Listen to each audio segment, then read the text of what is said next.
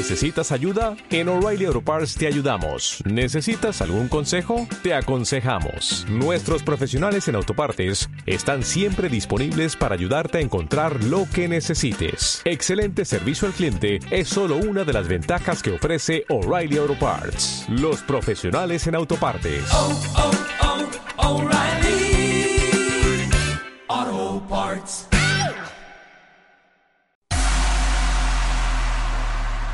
Una alternativa sólida y eficaz para vivir una vida plena por dentro y por fuera.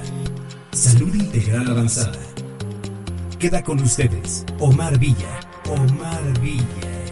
Psicólogo y terapeuta.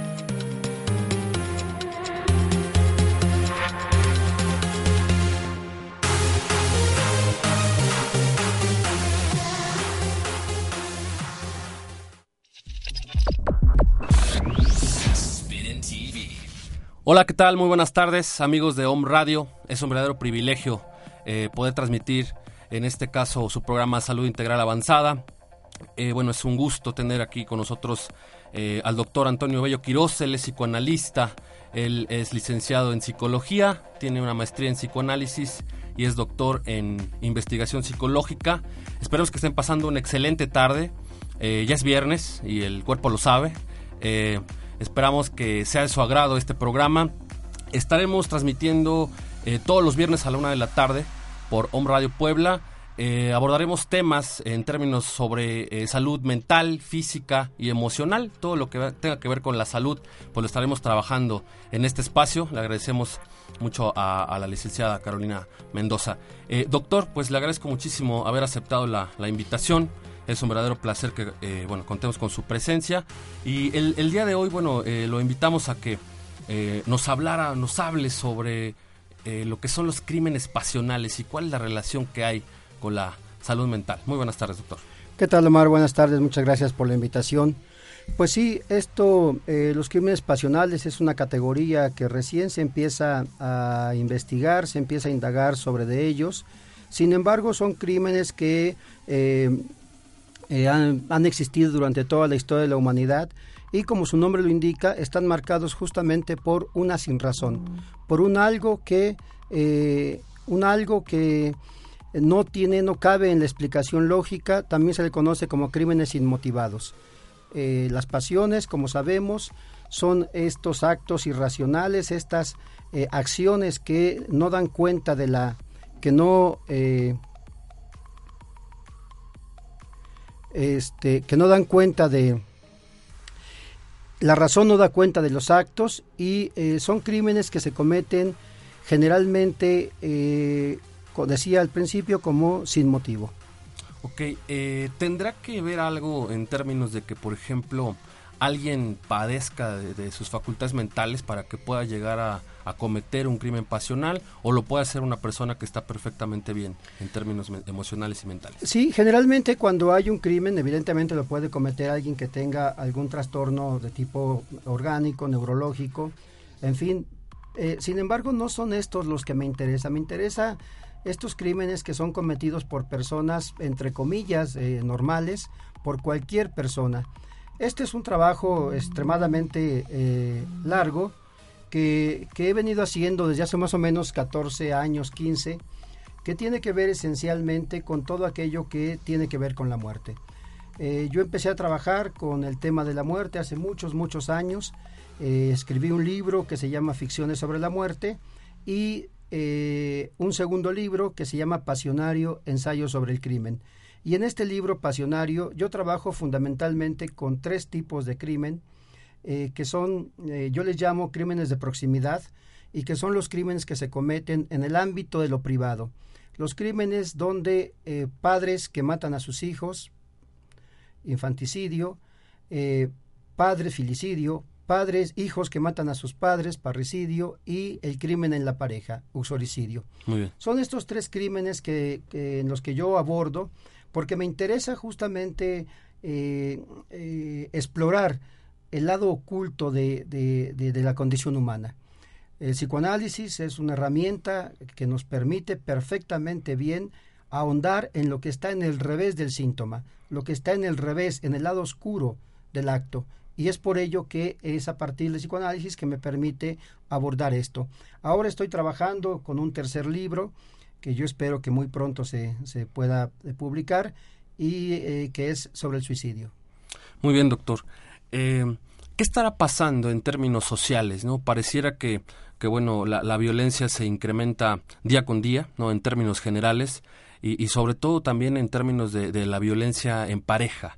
¿sí? ¿Qué, ¿Qué, estará pasando en términos estructurales, en términos sociales, para que eh, algunas personas pues lleguen a cometer estos actos y como ya lo, lo mencionabas doctor en ocasiones donde no hay un padecimiento men, eh, mental no eh, qué estará sucediendo ¿Qué, qué tiene que pasar en mí eh, de qué forma no sé los celos o, el enterarme de una de una infidelidad por parte de mi pareja, alguna situación, me lleva a cometer este acto. Porque probablemente ahorita, relacionando el tema del suicidio, no lo sé, como un ejemplo podemos plantear, tal vez soy yo, salgo de mi casa, dejo a mi esposa, yo voy a trabajar y resulta que se me olvidan unas cosas, unos papeles, regreso y, por ejemplo, encuentro a mi pareja teniendo relaciones sexuales con mi hermano, por ejemplo. Y tal vez en lugar de no sé, golpearlos o incluso llegar a asesinarlos, me suicido. ¿Cuál será la diferencia, no? En el hecho de que yo ataque a alguien o en el hecho de que me suicide ante una situación en este sentido, doctor. Eh, si bien es cierto que hay factores sociológicos, culturales, que mod hacen modulaciones de cada uno de los actos, en realidad a mí me inter cada, cada caso corresponde, no puede leerse sino en el caso mismo. Es decir, en una misma circunstancia como la que has planteado, otra persona reacciona de otra manera. Claro. Tiene que ver sí con su condición social, sí con su condición eh, psicológica, con su estado psicológico, pero tiene que ver con muchos otros factores que no podemos conocerlos o no podemos mejor generalizarlos. Por eso en lo que yo trabajo, lo que yo hago es eh, indagar la cuestión formal del crimen. Digámoslo de esta manera, potencialmente todos podemos cometer este crimen. Claro. Cualquiera. Es decir, nadie está exento, no importa cuál haya sido, haya sido, su educación, cuál haya sido su formación, de todas maneras, en tanto que estamos regulados por una ley, estamos propensos a violar esa ley. Si estamos fundados a partir de un eh, orden social que nos regula, también estamos tentados a romper ese orden social es la capacidad que tiene cada quien y la, cuando digo la capacidad no hablo de capacidad en términos de voluntad, sino la capacidad estructural para poder producir una respuesta distinta a un crimen cuando se enfrenta a una situación embarazosa. Crimen significa ruptura. Eh, entonces, cuando nos presentamos en una situación embarazosa, una situación que nos rebasa, la reacción bien puede ser una ruptura lo, que, lo cual no implica que necesariamente sea un crimen. Bien. Eh, ¿Cuál sería, digamos, la diferencia? No sé si haya alguna clave, algún punto esencial eh, en términos de alguna emoción específica, el hecho, insisto, de que yo descubra a mi pareja ante una situación que me rebasa, como ya lo mencionabas, doctor, o por ejemplo que sea una cuestión de mera agresión. Es decir, sabemos que bueno hay una gran diferencia entre los conceptos agresión y violencia, ¿no? Que bueno básicamente dentro de un crimen eh, estaríamos hablando en qué términos de agresión y en qué términos de violencia, considerando que bueno la, la, la agresión eh, consideramos que somos agresivos los seres humanos y los animales, es decir, ante una amenaza respondemos, ¿sí? Y la violencia eh, tiene que ver con una cuestión donde pareciera que en algunos casos eh, se, se, disfruta literalmente con el dolor del otro o puede llegar a ser premeditado.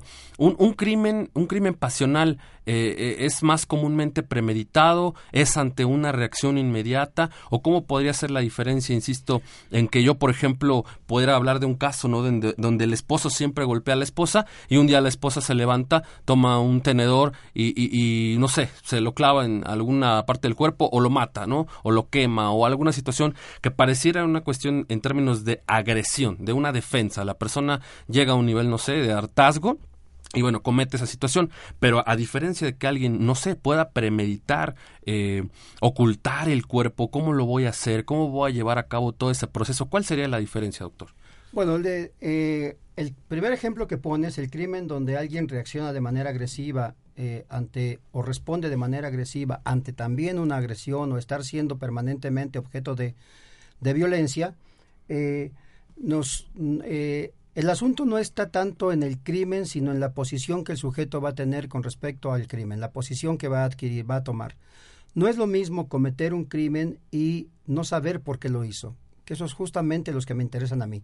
Estos crímenes que no tienen razón de ser, estos donde no hay una justificación plena, estos que no podemos llamar asesinato, sino un crimen propiamente dicho, es decir, un crimen pasional en este, eh, en este sentido, sino un crimen que no tiene una razón de ser. La otra, el otro crimen tiene una razón de ser, el sujeto sabe que lo cometió y sabe lo que le espera y tiene que padecer de manera culposa el haber hecho un acto así, al mismo tiempo que reconoce que no tenía otra opción, se defendió, estaba esta mujer harta de toda esta violencia permanente y reaccionó de esa manera. Una vez que lo hace, se sorprende de haberlo hecho, se sorprende porque no, no, se, no se percata el momento en que pasó el límite, porque bien pudo haberse ido, bien pudo haber hecho otras cosas antes claro. que eso. En fin, eh, pero ahí hay una razón, ahí hay una justificación. Luego sí. entonces no podríamos calificarlo como un crimen pasional. Okay. Estos son los que me interesan. Ahora bien, no es lo mismo cometer un crimen y decir, si la maté, Dios me habló y me dijo que tenía que limpiar al mundo de esta mierda. Claro. Es completamente distinta la posición. Sí. El otro lo mató y no sabe por qué. Este lo mató y sabe por qué. Sabe perfectamente bien que era parte de su misión. O una posición distinta que es, lo maté o la maté, pero se lo merecía. Era lo mejor para ella. Es más, ella lo estaba esperando, buscando. ¿Te das cuenta? Es un mismo acto, pero tres posiciones distintas. Claro. Y esto es justamente el punto, porque generalmente las instancias jurídicas, eh, el dispositivo jurídico los tramita de acuerdo a ciertas categorías que valoran, a ciertos elementos que valoran, pero nunca toman en cuenta la posición del sujeto frente al crimen. Y este me parece que es el punto donde yo eh, hago radicar mi investigación. En este momento donde la posición del sujeto es lo que me interesa, no el acto, no la conducta. La conducta es un trabajo que analizan los psicólogos, en fin, pero desde el psicoanálisis lo que importa es la posición del sujeto, cómo se posiciona frente al acto. Muy bien. ¿Cuál es el, el discurso, no? En el sentido, por ejemplo, eh, de tener a, a un paciente eh, en análisis donde, bueno, haya sido una persona que cometió un crimen pasional. ¿Qué, qué se analiza en el discurso? ¿Qué, ¿Qué, se revisa en esa estructura, doctor? Se revisa fundamentalmente, o lo que, con lo que se trabaja fundamentalmente, es cómo el, cómo el sujeto incorpora ese acto en su historia. Porque es parte de su historia. De qué manera da cuenta del acto que cometió. De qué manera lo hace tramitar a su historia. Eh, eh, cuando se declara culpable a un sujeto, en términos jurídicos, generalmente lo que ocurre es que su deseo queda sin ser escuchado, porque no es eh, la verdad jurídica, porque no corresponde a una objetividad, etcétera. Por ejemplo, eh, sucede en Puebla, sucedió en Puebla. Eh, un chico mata a su madre y mata a su hermano y mata a su hermana. No recuerdo bien si a los tres, sí, me parece que sí. Y cuando, bueno, eh, cuando lo interrogan, él dice que es su padre quien vino, vive su padre en Sonora o no sé dónde, en otro lado, su padre quien vino y los mató. Eh, todo el dispositivo jurídico se implementa para ir a capturar al padre, van y lo traen, y después de las indagatorias eh, se da cuenta de que el chico mintió, de que el chico mintió y entonces él fue el que lo mató y culpó a su padre. Sí. A partir de ese momento, todo el caso jurídico se lleva tomando de él como culpable, como lo es en realidad, como culpable y se deja de escuchar su primera versión porque es una mentira. Claro. Pero en esa mentira que nos dijo está la verdad de su deseo. Es un acto realizado para que el padre venga y lo consiguió. Con su acto consiguió que el padre regresara. ¿Verdad? Claro. Eso, en términos jurídicos, en términos psicológicos, no tiene valor. No tiene valor porque es una mentira. Sí. Es claramente una mentira.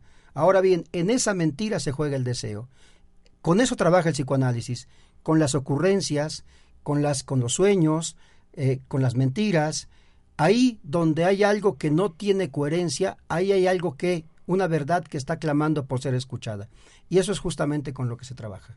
Muy bien, doctor. Ahorita que mencionas los sueños, ¿cómo opera, por ejemplo, este deseo? Eh, eh, no sé si nos puedas poner algún ejemplo algún paciente que te haya descrito algún sueño donde asesina a alguien, cómo es su discurso, qué palabras usa, cómo podemos tal vez empezar a identificar una, a una persona que tiene pues esa eh, no sé, ese, esa inquietud, ese deseo, eh, no sé cómo mencionarlo, de asesinar a alguien, pero tal vez no puede y entonces empieza, no lo sé, a somatizar, empieza a generar algún dolor. En términos clínicos, ¿cómo, cómo podría ser esta situación? ¿Algún ejemplo que nos puedas poner de discurso, de algún caso, de cómo soñó o cómo ah, lo llevó a la realidad en el sueño, etcétera? Mira, en psicoanálisis no se puede nunca hacer predicciones. Es, solamente se trabaja con el discurso del paciente y únicamente con eso. Esto es, lo puedo poner con un caso eh, eh, que Freud nos narra en un texto muy pequeño que se llama La negación, y ahí nos dice que un paciente soñé que mataba a una mujer, pero no era mi mamá. ¿De qué nos habla ese sueño? ¿Cuál es su deseo? Evidentemente su deseo es de dar muerte. ¿A quién? A la madre. A la madre. ¿Por qué lo sabemos? Pues que él nos los dijo. Con eso se trabaja. Eh, ¿Cómo puedo yo saber que esto somatiza de esta manera? Esa es una locura, esa es una alucinación, no sé cómo llamarle, un, un espejismo, una ilusión, muy propia de los psicólogos, por cierto, ¿no? Andarse haciendo ilusiones, andarse por las ramas, andarse buscando de mil pies al gato. ¿no? Seguramente le duele el pie porque usted quiso matar, patear a su gato y no lo quiso, como no lo pudo hacer, entonces le duele. No, es un espejismo, esa es una ilusión, es una buena forma de entretenerse, ¿no? Hay tantas cosas que se dicen que realmente son, solamente son buenos entretenimientos poblanos, digamos. Muy bien, doctor. ¿Nos puedes hablar de un caso eh, famoso en la historia o de algún artista, alguna persona? Claro, por supuesto. Podemos pensar, eh, claro, hay, el trabajar con estos dos libros me permite deshacer muchos mitos. Primero quisiera darte algunos datos. Claro. Eh, crímenes, crímenes de proximidad. Estos con los que yo trabajo. parricidio, filicidio, auxoricidio padres que matan a los hijos, hijos que matan a los padres, la muerte en la pareja. En Puebla ocurren más o menos un caso cada dos días. Cada dos días ocurre uno de estos. Nadie les hace caso, a nadie le interesa trabajar con esto porque evidentemente no es políticamente correcto eh, tener estos datos. Cuando yo hice el trabajo de investigación, lo que hacía era recoger los datos de la prensa diaria con mi equipo de trabajo y eh, me reportaban ellos todos los días casos de estos. Quitamos mitos de inmediato. Nada tiene que ver la condición social, económica, cultural, religiosa, de ningún tipo, en absoluto. Es cierto, hay ciertas condiciones, por ejemplo, en grupos marginales, que por la proximidad, dentro de ello la promiscuidad y muchas otras razones, y eh, que eh, parece ser como más evidente, como un caldo de cultivo mayor. Falso. Es cierto, esas condiciones propician ciertos fenómenos, pero también en las clases pudientes económicamente, con educación, etcétera, también se da. No es la ignorancia lo que lleva a esto, no, en absoluto. Eh, no es la ideología, no es la nada, nada, absolutamente no hay ninguna razón determinante de este tipo, de este carácter, de este tipo sociocultural psicológico. No, no hay absolutamente nada de eso. Eh, es propio de todo sujeto. Y entonces, Luis Althusser. Luis Althusser es un filósofo de altísimos vuelos, un filósofo marxista que hace una propuesta filosófica, una lectura de Marx muy original, etcétera, etcétera. Eh, un catedrático de la Universidad de París, bastante reconocido, connotado, en fin.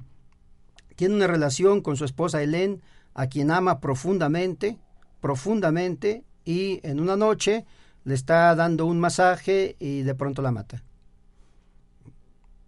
la ama, la ama profundamente, ¿no? De pronto la mata. Sí. ¿Qué carajo se movió ahí? ¿Qué se movió? No había razón económica, social, ni siquiera odio para la pareja, ni siquiera enojo para la pareja. ¿Qué es lo que se mueve? Se pone en juego toda su historia. En ese acto se pone en juego toda la historia del sujeto.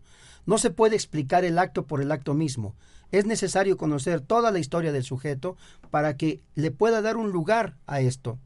Él eh, eh, después de esto, eh, tiene una crisis maníaco, empieza a arrancar las cortinas de su habitación, maníaca, empieza a arrancar las cortinas de su habitación, le llama a su amigo, un médico, Etienne, y le dice, si no vienes pronto voy a prenderle fuego al departamento, vive dentro de la universidad. Los departamentos de la universidad llegan lo internan en el hospital psiquiátrico. Pasa todo el juicio y declaran su crimen no al lugar, es decir, inimputable. La ciencia jurídica tiene un apartado que para estos crímenes inmotivados los declaran inimputables. Inimputable quiere decir que el sujeto pasaba por un estado de confusión Sí. mental que no sabía lo que hacía y cometió este crimen. ¿no? Entonces lo confinan a tratamiento psiquiátrico.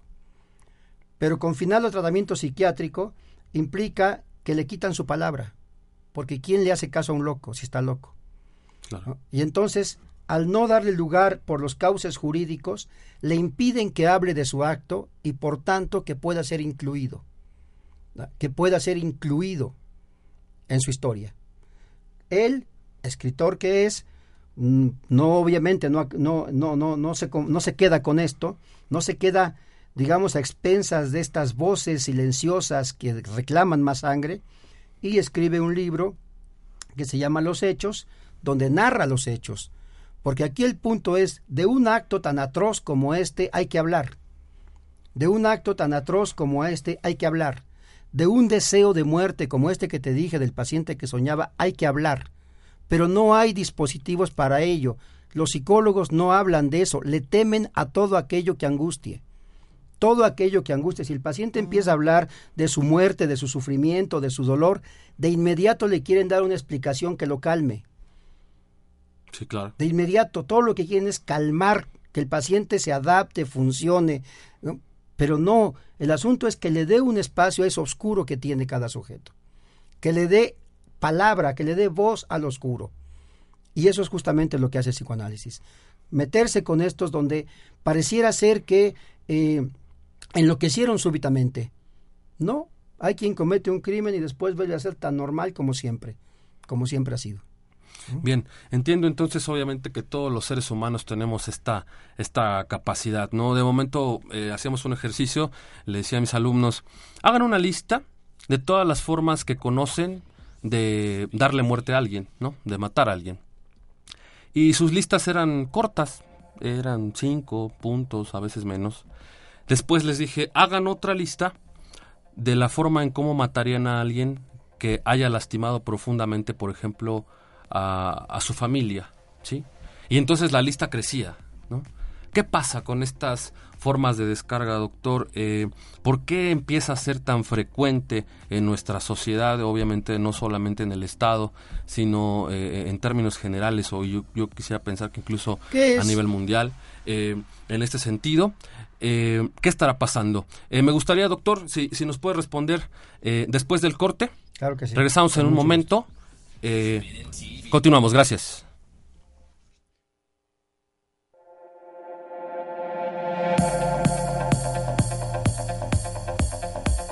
Salud Integral Avanzada. Salud Integral Avanzada. Transforma tu dolor en potencial humano. En potencial humano.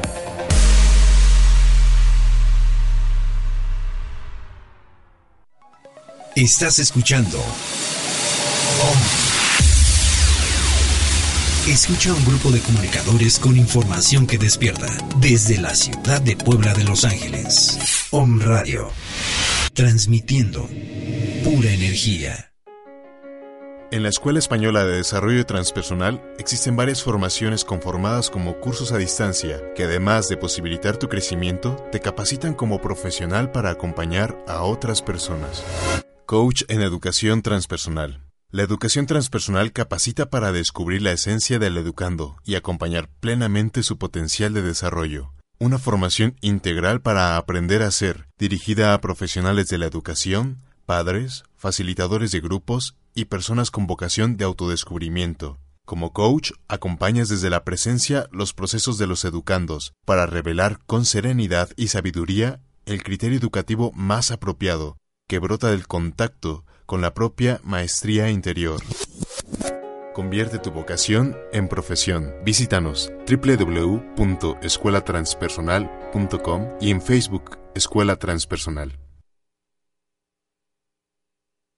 Hola, ¿cómo estás? Soy Mar Barbosa y este es tu momento de inspiración. ¿Te has puesto a pensar por qué vamos por la vida sufriendo, preocupándonos, agobiándonos y queriendo cambiar a los demás y desgastándonos queriendo cambiarnos también a nosotros mismos sin encontrar la respuesta? Gran parte de esto que sucede, gran parte de lo que nos impide lograrlo, gran parte de lo que nos quita la paz es sentirnos culpables. Sentirnos culpables nos lleva a dejar ciclos abiertos, nos lleva a querer cambiar a la otra persona y nos lleva a desgastarnos. Y la realidad es que no hay nada, no hay nada por lo que sentirse culpable. La culpa es una idea, la culpa es algo que tenemos en nuestra mente, que fuimos aprendiendo y que de alguna manera se nos ha heredado. Pero todos hemos hecho siempre lo mejor que hemos podido. Todos hemos dado lo mejor de nosotros en cada momento, de acuerdo a nuestro nivel de conciencia, de acuerdo a nuestra, nuestra experiencia, de acuerdo a nuestra historia. Pero no hay nada de que sentirse culpable. Has hecho lo mejor que has podido. Entonces, en el momento en el que sientas que todo se complica, en el momento en el que sientas que te estás castigando, o a lo mejor ni siquiera te das cuenta, pero las actitudes o las acciones que tomas es un castigo hacia ti mismo, en ese momento es necesario que te perdones, que te digas, no hay culpables, yo no soy culpable, he hecho lo mejor que he podido y sobre todo, ese poder superior, Dios, el universo, me ama con todo, todo, todo lo que aparentemente he hecho mal. Y eso te va a dar una paz que va a llegar en lo más profundo de tu alma. Perdonar y fluir es lo mejor para seguir adelante. Y con el rencor no contaminarse. Om Radio, transmitiendo pura energía.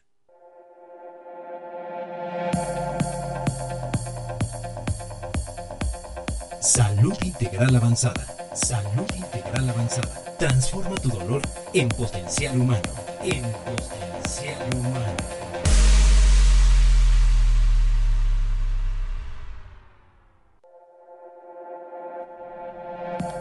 Bien, continuamos con su programa Salud Integral Avanzada. Estamos con el doctor Antonio Bello Quirós, psicoanalista. Estamos hablando sobre crímenes pasionales. Doctor, eh, nos quedamos en la pregunta de qué estará pasando en términos sociales, qué sucede en, las personas últimamente o en las últimas décadas, eh, en el sentido de que pareciera que se incrementan los crímenes, y no solamente los crímenes pasionales, sino en términos generales nosotros revisamos los periódicos todos los días y, nos enteramos de, de una infinidad de, cuestiones que, que pareciera que inclusive se han empezado a volver normales. Sí, ya es muy normal ver cifras, datos y la gente parece que se empieza a acostumbrar. Pero algo que me llama la atención es, eh, no sé con qué tenga que ver necesariamente en ese sentido, pero de momento antes alguien se te cruzaba con el coche y, no pasaba de una mentada de madre. Hoy, hoy pasan estas cosas y alguien se baja con una pistola o con un bat y te mata. Eh, ¿Qué pasa, doctor? Pues es extremadamente complicado decir qué pasa. Eh, hace mucho que abandoné la psicología, que es todóloga, es decir, que da respuestas a todo. Yo me siento muy incapacitado para decir qué pasa. Lo que sí puedo decirte es que la agresión es la respuesta ante una herida narcisista. Cada vez que nosotros nos sentimos heridos narcisísticamente, tenemos una respuesta de agresión ya sea externa, al exterior o al interior. Eh, lo que puedo pensar que pasa es que estos, esta capa narcisista, digámoslo así, estos círculos narcisistas que nos componen, eh, se hacen cada vez más rígidos. Esto es, eh, cada vez que hay algo, si hay algo que me ofende, algo que me sienta, por lo cual me sienta agredido, perdón, me sienta herido, algo que me ofende, de inmediato voy a reaccionar con una forma agresiva, la que sea. En la medida en que yo creo que todos y todas son potenciales agresores, entonces tengo que estar yo mismo haciendo permanentemente acciones de protección o de defensa frente a estos potenciales agresores. Efectivamente, digamos que la violencia que se ha generalizado, que siempre ha estado ahí, pero ahora se muestra de manera generalizada, hace que todos sospechemos de todos. El ataque puede venir de cualquier lugar. Y luego entonces ante cualquier situación estamos prestos a responder de manera, de manera violenta. Creo que eso es lo que está pasando. Creo que eso es lo que está pasando. Creo que lo que pasa es que cada vez tenemos menos zonas donde nos, nos podamos sentir seguros, donde nos podamos sentir nosotros, en quién poder confiar, en fin, ¿no? Entonces, incluso en el ámbito político se acuñó un término, el sospechosismo. Todos sospechamos de todos, todos son potencialmente agresores de todos. Creo que eso es lo que pasa. Bien, eh, digamos, relacionando un poquito el tema de los crímenes pasionales con, con la violencia que, ejercemos, en este caso, por ejemplo, los hombres, ¿no? Hacia las mujeres, eh, la violencia de género y en, la violencia en todos sus tipos eh, hacia la pareja. no sé si nos puedas hablar desde el psicoanálisis, ¿qué pasa con esta figura de, del, hombre, con esta figura masculina? ¿Qué está pasando socialmente? Parece que se ha ido volviendo invisible ¿no? Eh, en algún momento recuerdo incluso eh, una clase, ¿no? Tuya, doctor, donde hablábamos un poco acerca de cómo el hombre empieza a dejar de tener lugar en la sociedad, empieza a dejar de alguna manera de ser importante. Ahora las mujeres, en términos generales, lo podemos plantear, pues eh, se escucha un poco absurdo, pero no necesitan del hombre en ningún aspecto. ¿Qué pasa, doctor? Eh, en un congreso escuché eh, que se sorprendían mucho de que paradójicamente en las últimas décadas es cuando más se han dedicado presupuestos, acciones, políticas públicas, etcétera, para erradicar la violencia familiar y en particular la violencia de género, la violencia contra la mujer. Paradójicamente, esta se ve cada vez se incrementa, cada vez se, ve con mayor frecuencia en los ámbitos donde no se esperaba, etcétera y evidentemente algo está pasando, algo no checa. ¿Por qué cuando se destina más recursos a erradicar esto es cuando más florece? Y creo que la lectura es equívoca.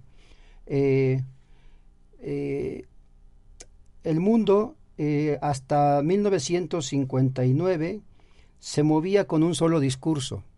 Todo el mundo se mueve con un solo discurso que podríamos decir masculino. Las mujeres, si bien es cierto que estaban en el mundo, pero estaban centradas, digamos, eh, ligadas a una función, a una función que les es, que les, se les quiere ver como natural, que es la maternidad.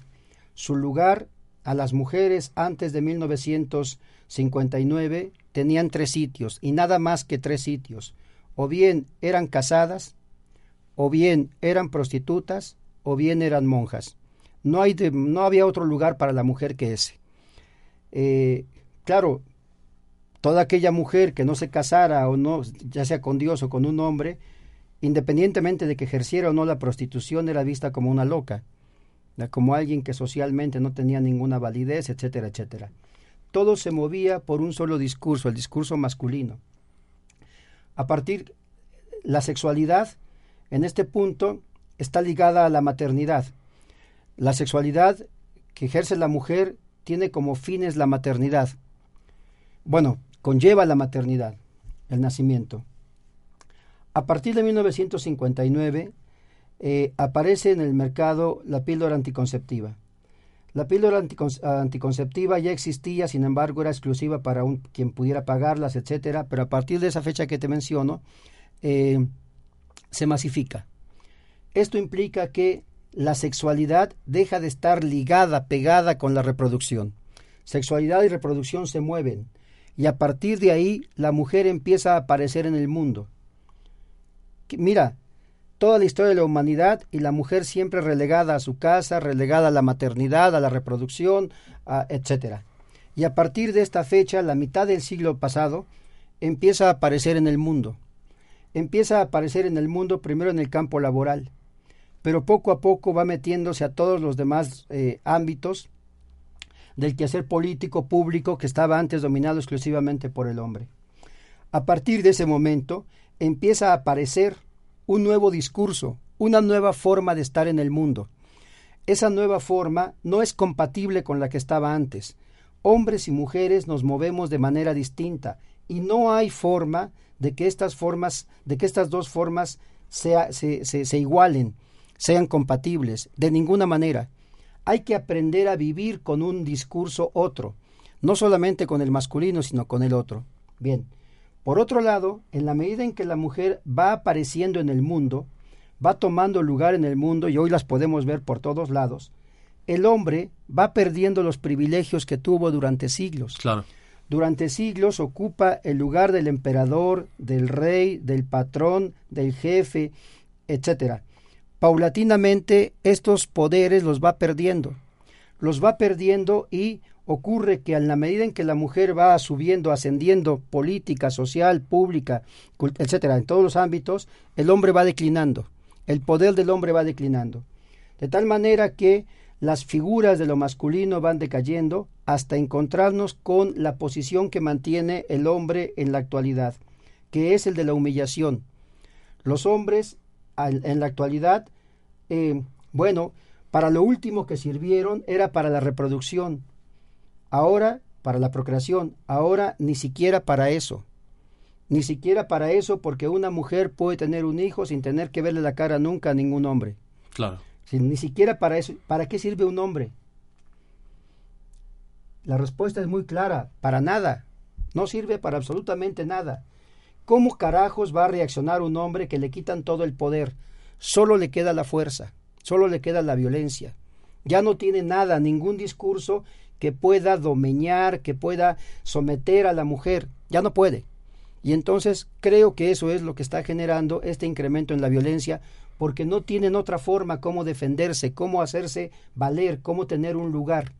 Tú puedes ver aquí mismo en esta cabina quien comanda las, esta cosa es una mujer. Y por todos lados donde te encuentres va a haber una mujer. O aprendemos a convivir con este otro discurso que irrumpe en el ámbito público o nos terminamos matando. Así de sencillo. Son dos discursos diferentes. No se van a poder poner de acuerdo nunca. Operan con reglas, con lógicas completamente distintas, total y absolutamente distintas. Los celos para la mujer son una cosa, los celos para el hombre son otra cosa. El miedo para la mujer es una cosa, el miedo para el hombre es otra cosa. Mientras que las mujeres tienen temor a la soledad, los hombres tienen temor a perder la virilidad. Son dos temores distintos. Ahora jueguenselo. Y vemos un montón de fenómenos, por ejemplo, fenómenos que nadie, que nadie trabaja. ¿eh? Por ejemplo, eh, según la última estadística, en el año 2000, 35% de las mujeres creaban a sus hijos solos, solas. Para 2025, el 80% de las mujeres van a educar a sus hijos solas. Prioritariamente, también hombres solos, pero prioritariamente mujeres. ¿Qué demonios es eso? Es un cambio radical en la forma de vivir, una forma, un cambio radical en la forma de estar en el mundo. ¿Quién atiende eso? ¿Quién escucha eso?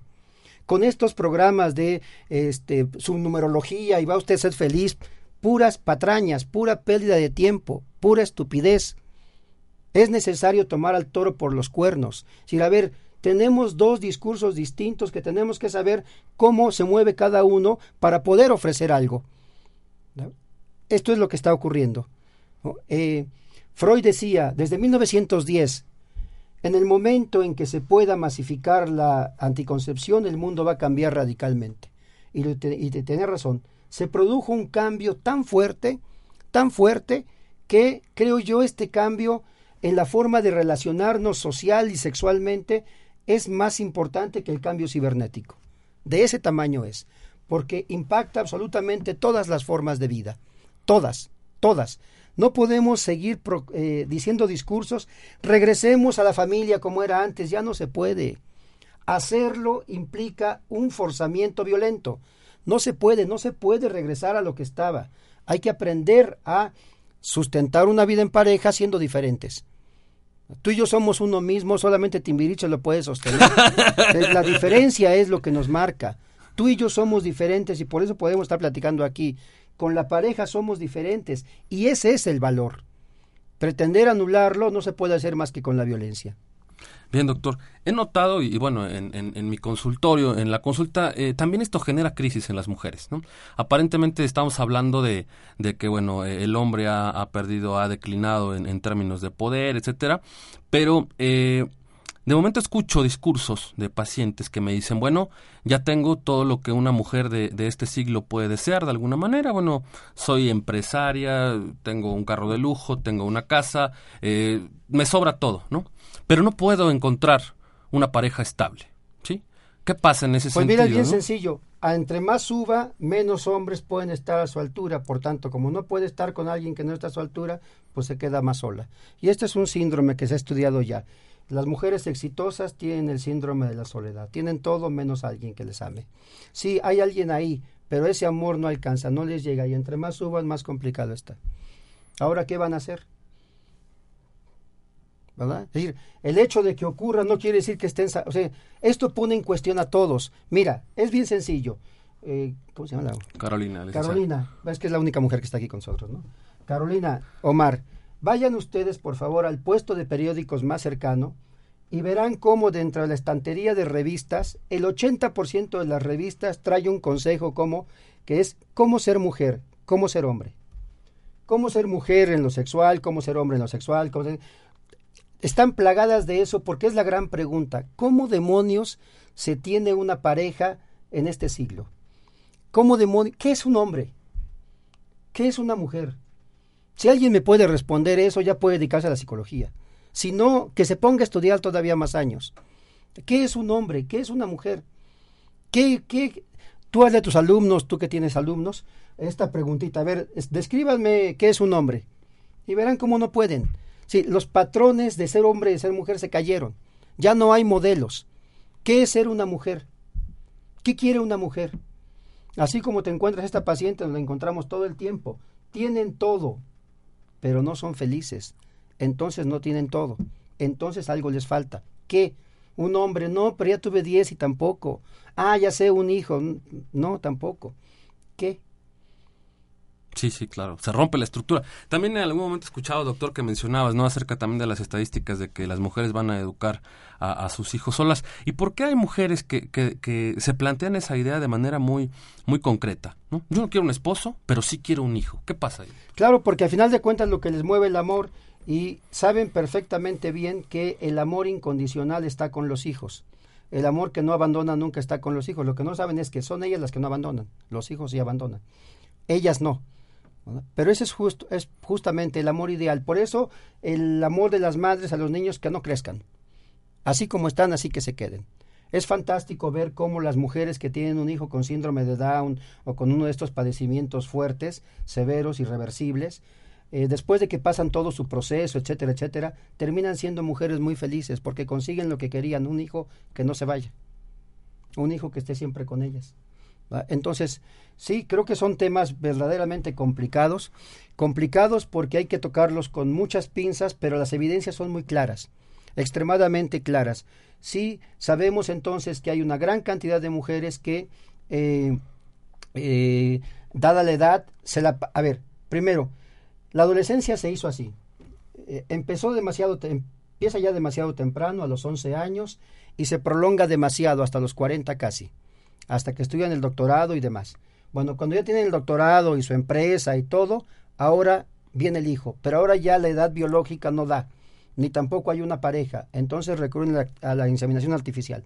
Aquí la gran pregunta, y es el gran problema que es, ¿qué historia le van a contar a sus hijos? Fíjate que tu padre de probeta era bien bonito, se veía blanquito, blanquito, blanquito. ¿Qué historia le van a contar? La generación que sigue está, puff, cañón, cañón. Cañón porque efectivamente eh, la historia que mis padres me contaron yo ya no se la puedo contar a mis hijos, es otra cosa. Cambió radicalmente y la que mis hijos le cuenten a los suyos ni por la cabeza me pasa. La la verdad es que no, no, no, no, no hay cabeza para eso.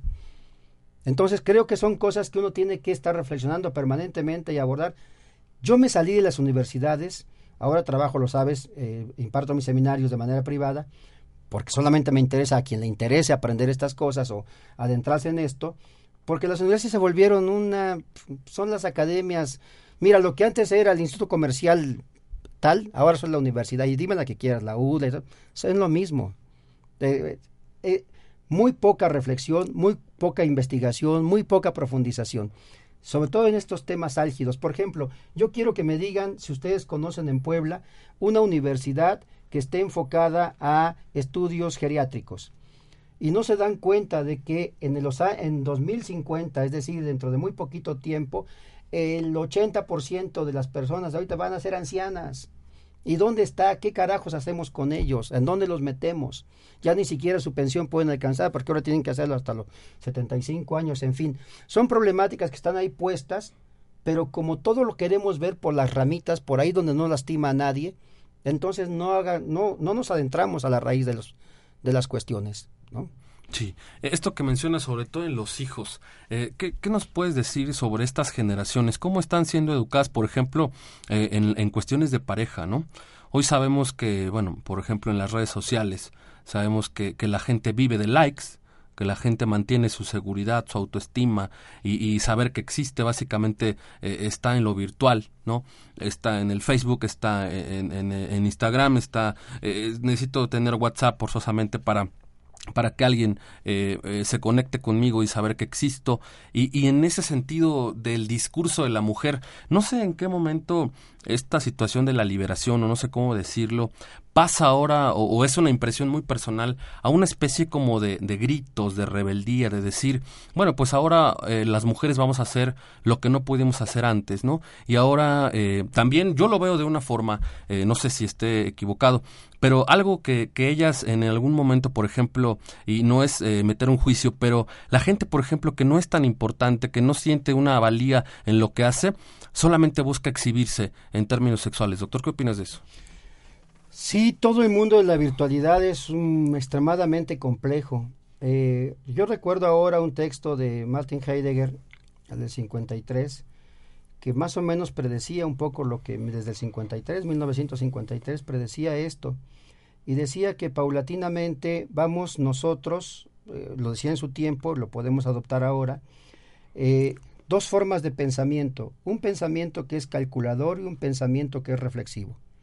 Y dice, el signo de nuestro tiempo es el pensamiento calculador, es decir, cada vez nos vamos volviendo más seres calculadores. Así podemos ver cómo prácticamente todas las redes sociales y todos los esquemas virtuales tienen contador, es decir, cuántos nos escuchan, cuántos nos escuchan, cuántos leaks tenemos, este, cuántos amigos, cuántos seguidores, etcétera. Eso parece como donde nos mete al conteo.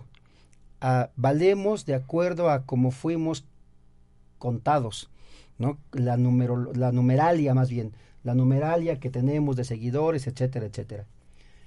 Y dice, y lo que se queda en desuso es el pensamiento reflexivo. El pensamiento reflexivo me llevaría a preguntarme, ¿qué hago aquí? ¿Qué es esto? ¿Para qué sirve? ¿Cómo yo me estoy involucrando con esto? ¿Para qué me sirve tener tantos seguidores a quienes ni conozco? Etcétera, etcétera. Entonces me parece, y él decía que frente a esto no le podemos dar vuelta a las redes sociales, no podemos, creo yo.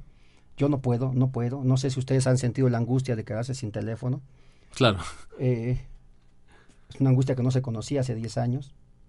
Eh, pero entonces el punto es, frente a este afán de contar todo, de valer en términos de los likes, etcétera, tendríamos que seguir fomentando o estableciendo el pensamiento reflexivo. Yo en automático elimino de mis contactos, sea quien sea, a quien solamente sube su foto. Eh, en automático.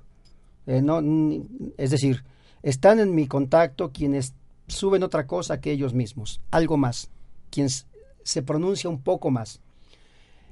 Creo que en la medida en que eh, utilicemos las redes como un medio de solidaridad, como un medio para establecer vínculos, como un medio para generar empleos, como un medio para generar proyectos de trabajo, etcétera, etcétera, creo que es bastante benéfico. Pero en la medida en que nos hacemos valer por el número de likes, por los lugares de donde, no, por presumir donde visitamos, en fin, híjole, creo que eh, no puedo, no, no tengo respuestas para esto, pero es empobrecer una herramienta que puede ser sumamente importante. ¿no? No, no, es muy difícil pensar esto, muy, muy difícil porque vemos cómo hay una tendencia a jugarse lo que los psicólogos llaman autoestima, la propia imagen, a partir del otro. ¿no? Y el, aquí el punto es que estamos demasiado informados, poco formados. Por supuesto, doctor. Nos quedan pocos minutos, doctor. Eh, ¿Qué podríamos resumir en términos generales? ¿Cuál sería la, invitación a, a, las mentes que, que nos están, en este caso a las personas que nos están escuchando, eh, que nos hacen el favor de su atención, eh, acerca de estos temas? Pues mira, yo creo que lo acabas de decir, la invitación es a que nos escuchemos, a que nos escuchemos. Me parece que la virtualidad esencialmente es, la, es visual, poco es auditiva, casi nada es auditiva, cada vez menos es auditiva, y por tanto creo que eh, la invitación es a que nos escuchemos por la radio, en el consultorio, en la charla de café, escuchar. Me parece que escuchar es como nuestros últimos reductos que nos devolverían a la esfera de lo humano. Lo otro nos lleva a esta virtualidad, a esta inexistencia, eh, que es más bien como un aislamiento, aun cuando esté, ahora yo tengo, no sé, tres mil contactos, eh, pero en realidad no más me estoy escuchando con ustedes y con quienes nos escuchan, que ni siquiera sabemos cuántos son porque no se reportan, pero me parece que en la medida en que, por ejemplo, en el ámbito de la pareja nos podamos escuchar, ¿y qué implica escuchar? Escuchar implica aceptar las diferencias, asumir las diferencias. Si yo escucho al otro solo cuando me dice lo que me conviene o lo que viene bien conmigo, entonces no escuché nada. Escuchar es escuchar al otro, es escuchar al diferente. Emanuel Levinas decía, pensar es siempre pensar en el otro. Pensar en uno mismo es un delirio. ¿verdad? Yo veo en las redes sociales a muchos delirantes, verdaderos delirantes, eh, narcisistas que se la pasan con su propia imagen, ¿no? Se muestran todos de cuerpo entero, en fin, pero no piensan en el otro, no piensan en lo que pasa más allá, no piensan más allá, no ven más allá de sus narices. Escuchar es eso, si, si, si en la pareja se escuchan, me parece que pueden encontrar la forma de generar una relación de intimidad. Mira, ¿cuál es la diferencia entre la intimidad y la intimidación?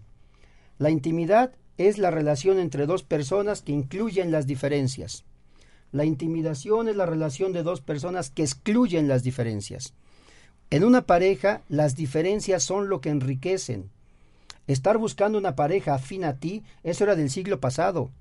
Ahora hay que atreverse a tener una pareja que no es afín a ti. Evidentemente tiene algo que te atrae, pero no es afín a ti, piensa distinto, hace otras cosas, se mueve, porque eso te enriquece.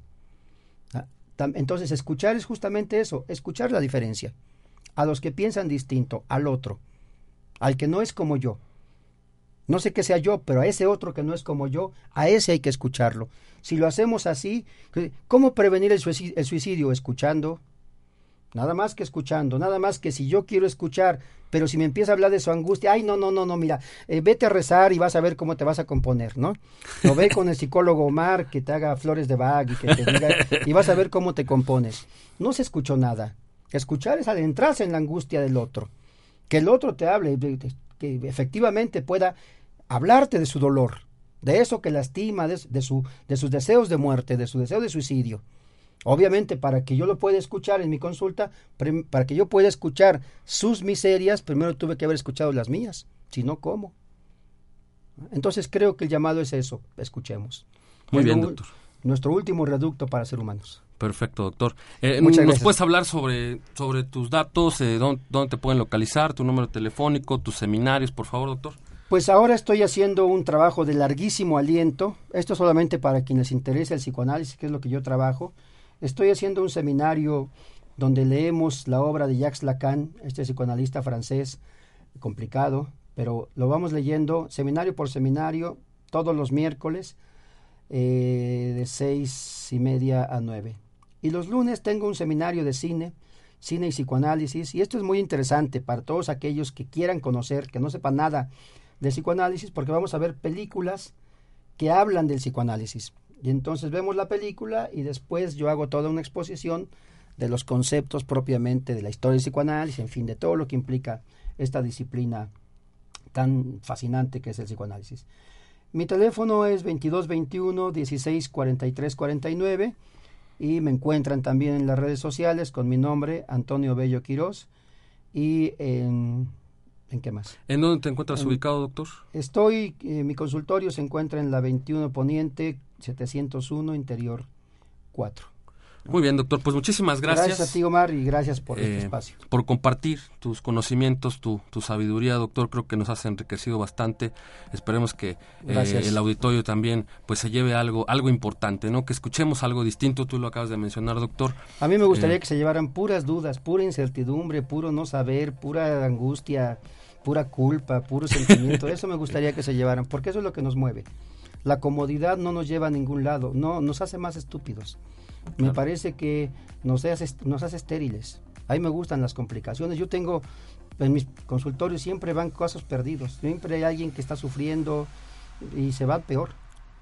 Claro, doctor, por supuesto, la, la sabiduría está, está en la duda y no, y no en la respuesta. Muchas gracias, Gracias a todo el auditorio. Eh, esperamos que bueno haya sido de su este programa. Vamos a continuar eh, cada viernes, como les comentaba, a la una de la tarde, en su programa Salud Integral Avanzada. Nos pueden encontrar en Facebook, en la página o en la cuenta, eh, con este nombre, Salud Integral Avanzada. Nuestro correo es saludintegralavanzada.gmail.com. Eh, me pueden encontrar en Facebook como Omar Villa. Eh, nuestros teléfonos es el 703-8565, 703-8565 y al 2221-1397-85. 2221-1397-85. Nos dedicamos a hacer diplomados, pláticas, conferencias y psicoterapia. Muchas gracias a Om Radio, muchas gracias a la licenciada Carolina Mendoza. Este es su programa Salud eh, Integral Avanzada. Muy buenas tardes, excelente fin de semana. Que estén muy bien.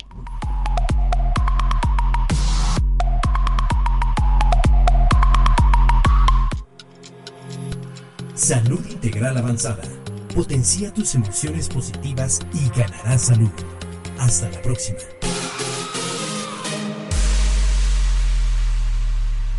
Como nuevo cliente de Western Union, puedes disfrutar de una tarifa de envío de 0 dólares en tu primera transferencia internacional de dinero en línea. Envía dinero a los tuyos en casa de manera rápida, fácil y conveniente. Visita westernunion.com o descarga nuestra app hoy mismo y tu primera tarifa de envío corre por nuestra cuenta. Aplican ganancias por cambio de moneda. No disponible para tarjetas de crédito y envíos a Cuba. Servicios proporcionados por Western Union Financial Services Inc. NMLS 906983 o Western Union International Services LLS NMLS 906985.